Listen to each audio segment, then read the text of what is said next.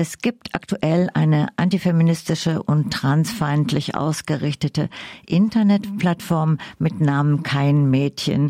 Diese Plattform gibt sich als vermeintlich Infoportal für Transjugendliche aus und bietet Beratung für Jugendliche an. Das Bündnis What the Fuck hat dazu eine investigative Recherche gemacht. Und jetzt hier in der Leitung Lilly Kramer von dem Bündnis What the Fuck. Grüß dich. Hallo, ich freue mich, dass ich hier sein darf und äh, dass wir über unsere Recherche sprechen können, weil das Thema ähm, ja uns sehr, sehr wichtig ist. Ja, das glaube ich. Und äh, vielleicht ganz kurz, kannst du euer Bündnis knapp umfassen, umreißen, beschreiben? Ja, das What the Fuck Bündnis ist ein antifaschistisches und queerfeministisches Bündnis in Berlin. Äh, wir organisieren jedes Jahr Proteste gegen den christlich-fundamentalistischen sogenannten Marsch für das Leben, beschäftigen uns mit äh, ja, christlichen Fundamentalisten, ihren rechten Netzwerken und äh, wie eigentlich Antifeminismus und Queerfeindlichkeit als Bindeglied in ähm, ja, bürgerliche Kreise fungieren und äh, wie das Ganze politisch genutzt wird damit beschäftigen wir uns grob, sage ich jetzt mal. Ja, ich glaube, das wird deutlich. Wir hatten euch auch immer mal schon im Interview. Von daher glaube ich, dass unsere HörerInnen da jetzt auch einen Einblick haben, wofür ihr steht. Und dann lass uns doch äh, kommen zu der Plattform äh, mit Namen Kein Mädchen. Magst du gerade zu der auch nochmal erst was sagen, wie die daherkommt und seit wann es die gibt? Ja, äh, diese Plattform äh, gibt es äh, wahrscheinlich so ungefähr seit Anfang des Jahres.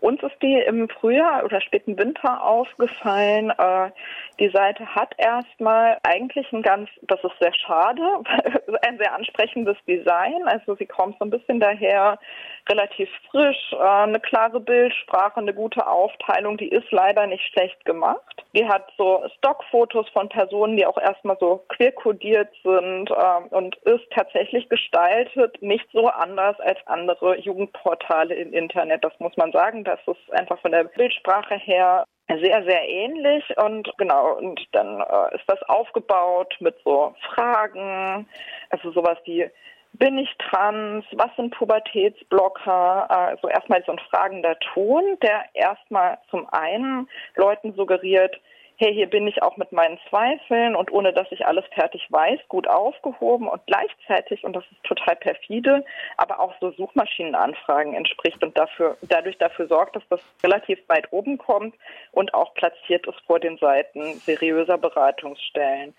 Ähm, das sieht erstmal alles ganz nett aus, aus, ist am Anfang im Ton auch relativ gemäßigt. Je weiter man sich aber da durchklickt, desto mehr merkt man, dass da Falschinformationen verbreitet werden, dass das Ganze manipulativ ist. Und wenn wir ins Impressum gucken, dann steht dahinter der äh, Verein Ehe, Eheleben Familie, das ist der gleiche Verein, der auch zum Beispiel hinter der Demo für alle steht. Äh, Hedwig von Weberförde ist im Impressum eingetragen. Das heißt, es kommt aus so einer ja, queerfeindlichen, auch christlich-fundamentalistischen Ecke. Hedwig von Weberförde hat auch immer wieder beim Marsch für das Leben gesprochen zum Beispiel, ist maßgeblich an dieser äh, Demo für alle beteiligt gewesen oder hat die auch mit initiiert. Das heißt, die Stoßrichtung ist ganz klar. Und das ist eine Taktik, die wir kennen von äh, Seiten von ähm, ja, falschen Schwangerschaftskonfliktberatungen wie Profemina. Also da ist das auch eine Internetseite, die erstmal verständnisvoll und annehmend daherkommt, aber eigentlich manipulativ ist kleinen Moment, äh, jetzt hast du auch gerade schon mal über diese Verbindungen in die rechte Szene und die sogenannte Lebensschützerszene gesprochen. Lass uns nochmal zurückgehen, äh, weil du gesagt hast, es gibt Falschinformationen und Manipulatives. Kannst du das nochmal benennen, damit es klarer wird? Auf der Seite werden zum Beispiel Informationen zu Pubertätsblockern äh, wiedergegeben und äh, dort wird immer behauptet, das wäre wahnsinnig experimentell, äh, dass das ungeahnte Folgen haben könnte. Das wird so dargestellt, als wäre das eine Versuchsreihe an Kindern. Die Sprache ist total skandalisierend. Deren Überschrift dazu ist Pubertätsblocker, ein früher und fataler Weichensteller. Und eigentlich tun die so, als wäre das sozusagen eine Einstiegsdroge und nicht, als wäre das was, was Jugendlichen irgendwie Zeit verschafft und verhindert, dass sie keine Pubertät durchlaufen müssen, die für sie total schrecklich ist. Und es tut auch so, als wenn wir dazu nicht irgendwie schon äh, Jahrzehnte von Daten hätten, weil äh, das schon total lange genommen wird. So. Und dann werden solche, äh, es werden Studien verlinkt, die äh, total viel kritisiert wurden, äh, die veraltet sind. Äh, dann werden Paper verlinkt von bekannten transfeindlichen Forschern, die selber gar keine Mediziner sind, aber es kommt so daher. Das heißt, und es wird ganz, ganz viel Bezug genommen auf Großbritannien, weil da eben diese Diskurse von der sogenannten Gender Critical Bewegung sehr, sehr erfolgreich etabliert wurden. Das heißt, irgendwie da passiert eine Panikmache und tatsächliche Informationen darüber, wie wie könnte ich denn, wie müsste ich denn jetzt irgendwie vorgehen, was könnte ich denn tun, wenn ich irgendwie äh, sowas in Anspruch nehmen möchte. Das wird man auf dieser Seite nicht finden. Ganz oben steht, äh, du brauchst äh, Hilfe, wir unterstützen dich oder wir sind für dich da. Äh, am Ende äh, geht es aber nicht darum, Jugendliche ins Zentrum zu rücken mit ihren irgendwie Bedürfnissen, ihren Sorgen, ihrem Beratungsbedarf, sondern es geht darum, ähm, ja, es geht um die eigene Ideologie und Kinder und Jugendliche werden dafür instrumentalisiert. Jetzt habt ihr ja eine Recherche gefragt und zu dem Beratungskonzept oder was eine angemessene Beratung wäre, äh, frage ich dich später nochmal, das vielleicht mal vorab. Aber nochmal zu eurer Recherche. Wie seid ihr vorgegangen? Was habt ihr gemacht und was ist dabei rausgekommen? Genau, äh, also man muss davor auch sagen, äh, die Internetseite behauptet an keiner Stelle, äh, dass sie eine Beratung sind. Andererseits sagen wir natürlich auch, ne, dieses Wir sind für dich da suggeriert erstmal jungen Menschen, dass es da eine Beratung gäbe. Wir haben uns dann äh, überlegt, okay, wenn die Seite an sich schon äh, ja so schrecklich ist und aber auch so perfide dadurch, dass der Teufel sozusagen erst im Detail steckt oder einem erst auffällt, wie manipulativ das eigentlich ist, wenn man sich ohnehin schon viel in diesen Themenfeldern bewegt. Deswegen haben wir gedacht, wie wäre es denn, äh, wenn jemand tatsächlich sich ratsuchend dahin wendet, äh, mit was werden die Leute dann konfrontiert? Und ähm, dafür haben wir uns sozusagen eine Legende ausgedacht. Das ist der 15-jährige äh, Kai. Natürlich haben wir da nicht wirklich Minderjährige anrufen lassen. Ähm, das haben erwachsene Menschen gemacht. Und der 15-jährige Kai hat sich über das äh, Kontaktformular auf der Internetseite von Kein Mädchen dann eben an diese Leute gewandt, hat äh, beschrieben, dass äh, er sich ziemlich sicher ist, dass er trans ist, aber dass er auch verunsichert ist von äh, Informationen auf der Website und dass er in seinem persönlichen Umfeld niemanden hat, dem er sich anvertrauen kann und dass es ihm damit nicht gut geht. Geantwortet hat dann ein Mann namens Martin, zu dem können wir auch später nochmal kommen. Der hat äh, tatsächlich sich in Teilen verhalten, wie eine tatsächliche Beratungsstelle äh, sich verhalten wird, in Teilen aber eben auch überhaupt nicht. Aber am Anfang hat er zurückgeschrieben, dass es äh, wichtig wäre, dass äh, Kai ihm jetzt erstmal äh, ein paar mehr Informationen gibt, damit sie ihm so gut wie möglich helfen können, äh, hat ein paar relativ konkrete Nachfragen gestellt, ähm, sich einen Überblick verschafft. Das äh, muss jetzt erstmal, wäre das tatsächlich ein 15-Jähriger gewesen, hätte erstmal so wirken müssen, als würde da eine tatsächliche tatsächliche Beratung stattfinden. Es gab dann äh, zwischen April und äh, Juli äh, mehrere Mailwechsel mit diesem Martin äh, und äh, am Ende auch ein Telefonat, das über 40 Minuten gedauert hat.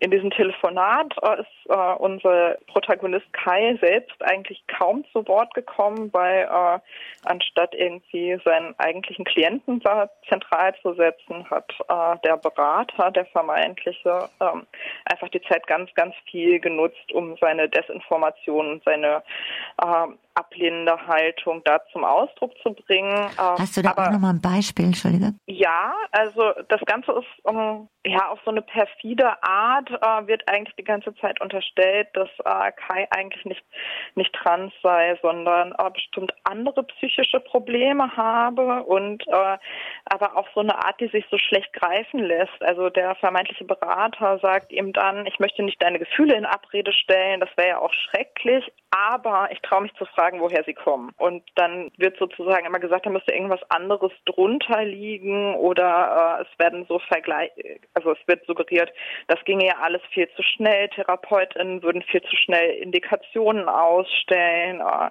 Kai sollte sich mal überlegen, äh, irgendwie vielleicht mal den Blick in seine Kindheit werfen und es werden so Vergleiche aufgemacht, die für Leute, die ähm, sich nicht so viel damit beschäftigen, vielleicht erstmal logisch klingen, aber eigentlich total fatal sind. Zum Auch Beispiel Vergleich, ja. ähm, Vergleich, zum Beispiel Vergleich dieser Martin äh, trans sein äh, mit äh, einer Anorexie. Also er sagt und auch die Gabe von zum Beispiel Pubertätsblockern. Er sagt dann, naja, wenn du jetzt äh, magersüchtig, wenn da jetzt so ein Mädchen wäre, das wäre magersüchtig und findet sich zu dick, dann würden wir auch keine Abnehmpillen verschreiben, sondern äh, irgendwie sagen, da ist was verkehrt mit der Körperwahrnehmung. Und äh, eigentlich äh, ist seine Haltung die ganze Zeit, es gibt keine Geschlechtsdysphorie, es gibt nur schlechte Körperbilder für Mädchen. Also äh, und durch diesen Vergleich macht er aber einerseits auf, dass das, was äh, naja, das Transsein eigentlich eine Erkrankung wäre, rückt das da in so eine Nähe ähm, und äh, aber auch, dass äh, ja er Kais eigener Selbstwahrnehmung da nicht traut. Und das ist total, das ist total schrecklich. Da ist ein junger Mensch, der sucht nach Beratung, der sucht nach Unterstützung, der und äh, dann wird äh, sozusagen da so sehr an seinen Grundfesten gerüttelt. Er wird in seiner seine Identität wird verleugnet, er wird da nicht angenommen und es wird ihm aber hintenrum werden ihm die ganze Zeit so komische Sachen nahegelegt und sogar als dann äh, unser Protagonist Kai sagt, boah, das war jetzt aber ganz schön viel Information und dort tatsächlich auch schon so ein bisschen überrollt klingt, äh, wird immer noch mehr nachgelegt an vermeintlichen Informationen. Da wird, werden angstmachende Geschichten erzählt, die einfach auch für einen jugendlichen Menschen total schrecklich sein müssen. Da wird behauptet, Pubertätsblocker würden benutzt, um Sexualstraftäter zu kastrieren. Das ist ähm, völliger Humbug.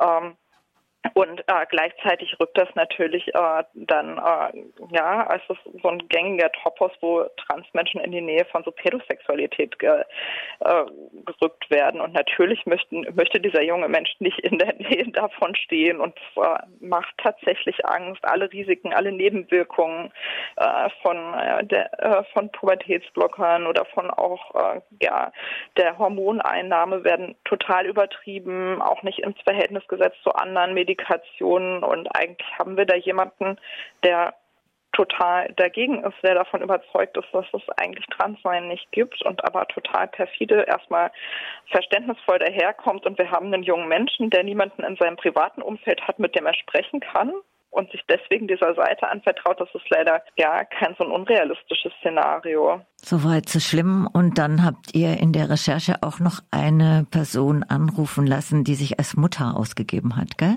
Ja, genau. Wir haben dann äh, im Nachgang an das Telefonat mit unserem Protagonisten Kai dann noch diese Mutter etabliert. Also Kai hat dann noch eine E-Mail geschrieben, er habe sich jetzt doch seiner Mutter anvertraut. Das war eigentlich ganz okay gelaufen und ob nicht dieser vermeintliche Berater nochmal mit äh, der Mutter sprechen könnte, der hat dann auch darin eingewilligt und dann gab es nochmal ein ähnlich langes Telefonat mit der äh, angeblichen Mutter. Ähm, da war tatsächlich Martin äh, etwas deutlicher als äh, in dem Telefonat mit Kai. Es sind nochmal ähnliche Mythen aufgetaucht, was zum Beispiel Pubertätsblocker angeht. Ähm, und gleichzeitig hat Martin, äh, die Mutter war ambivalent, also sie hatte auch Angst vor, äh, na, ja, vor zum Beispiel der Einnahme von Pubertätsblockern, wollte das nicht für ihr Kind, aber war zum Beispiel, hat schon auch gefragt, so, na ja, aber mein ja, also sie spricht dann immer noch von ihrer Tochter. Meine Tochter äh, wünscht sich jetzt aber irgendwie äh, doch, dass ich irgendwie sie Kai nenne und äh, naja, wenn es ihr dann besser geht, so nach dem Motto, dann, äh, dann frage ich mich, warum denn eigentlich nicht? Und da zum Beispiel hält der vermeintliche Berater total dagegen, ähm, sagt, ja, rät eigentlich der Mutter, ihr Kind zu misgendern, ähm, sagt, sie dürfe das jetzt, äh, dürfe das Kind jetzt nicht darin bestätigen. Das Kind brauche eine erwachsene Person, die irgendwie daran glaubt, dass sie ein richtiges Mädchen sein könnte. Und das sollte die Mutter ja auch immer wieder sagen. Also sowas wie, aber ich habe dich doch Lara genannt, du bist doch meine kleine Lara. Äh, zu sowas äh, fordert er da auf und berichtet auch da wieder über Therapeutinnen, die angeblich zu schnell sind. Ähm, was auch relativ krass ist, ist, dass er eine Therapeutin empfohlen hat. äh, die vor allen Dingen Körpertherapie machen würde für äh, Leute, die Probleme hätten, ihren eigenen Körper anzunehmen. Also auch da geht er auf dieses Körperbild-Ding, äh, das er total im Fokus hat und eigentlich ähm, sozusagen, ja, also, das geht in eine Richtung von, also von Konversionstherapie, muss man auch einfach sagen, wenn man mit Transjugendlichen so arbeitet, dass man ihre äh, Identität nicht respektiert und versucht, das wegzureden. Ähm, und das ist in Deutschland seit 2021 verboten bei äh, Minderjährigen. Äh, das heißt, das, was da empfohlen wird, wenn diese Therapeutin tatsächlich so arbeiten sollte, das ist äh, nicht nur äh, moralisch nicht in Ordnung, sondern das ist auch einfach gesetzlich verboten aus guten Gründen. Also erstmal danke, dass ihr das gemacht habt und auch, dass du das so ausführlich erzählst. Vielleicht nochmal äh, für so ein bisschen eine Einschätzung. Ich weiß ja, du kommst auch aus dem Beratungskontext. Wie, was sind Kriterien für eine angemessene Beratung mit Jugendlichen? Nee. Genau, vielleicht erstmal im Kontrast. Äh, also Martin hat auch äh, den Minderjährigen, oder, ne, also unsere Figur Kai, der ähm, 15 ist, nach dem Wissen von Martin, mehrmals nach seiner Telefonnummer gefragt. Sowas machen seriöse Beratungsstellen nicht. Seriöse Beratungsstellen geben ihre Nummer raus, haben vielleicht auch noch eine anonyme Chatberatung, äh, klären Jugendliche über sowas wie Verschwiegenheit auf, sind selber erreichbar, eine Einspeicherung von irgendwie Daten von Minderjährigen, sogar noch in einem privaten Handy vielleicht, das ist ein absolutes No-Go.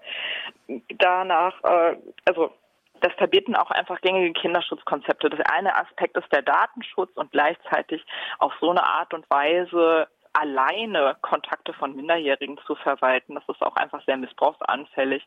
Ähm, da gibt es ähm, dann keinen Überblick, keine Transparenz, wie dieser Kontakt läuft. Das ist ein absolutes No-Go.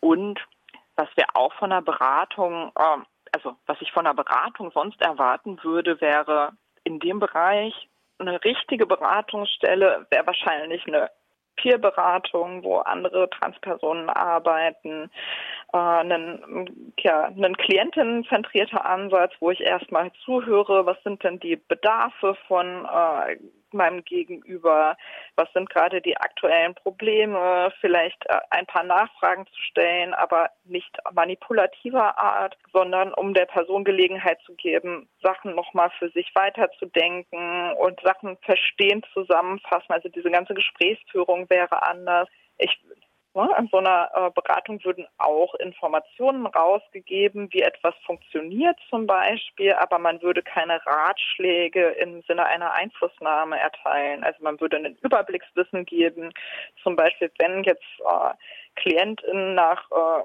sowas wie Pubertätsblockern fragen, dann würde man ein Überblickswissen geben, aber man würde auch immer sagen, dass man kein, zum Beispiel, dass man kein Mediziner ist, würde man dazu sagen. Man würde vielleicht eine Verweisberatung machen, wo jemand äh, noch andere Informationen bekommen kann. Man würde immer die Grenzen des eigenen fachlichen Wissens aufzeigen und das ist hier überhaupt nicht passiert. Ja, auch dafür danke für den Einblick und das Einordnen.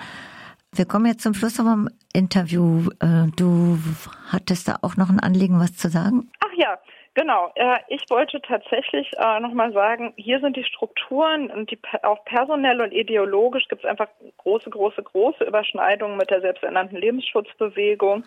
Und wir sind der felsenfesten Überzeugung, dass man Kämpfe für reproduktive Rechte und für Transrechte nicht auseinander dividieren kann und möchten nochmal ganz besonders dazu aufrufen für alle Leute, die in und um Berlin sind, am 16.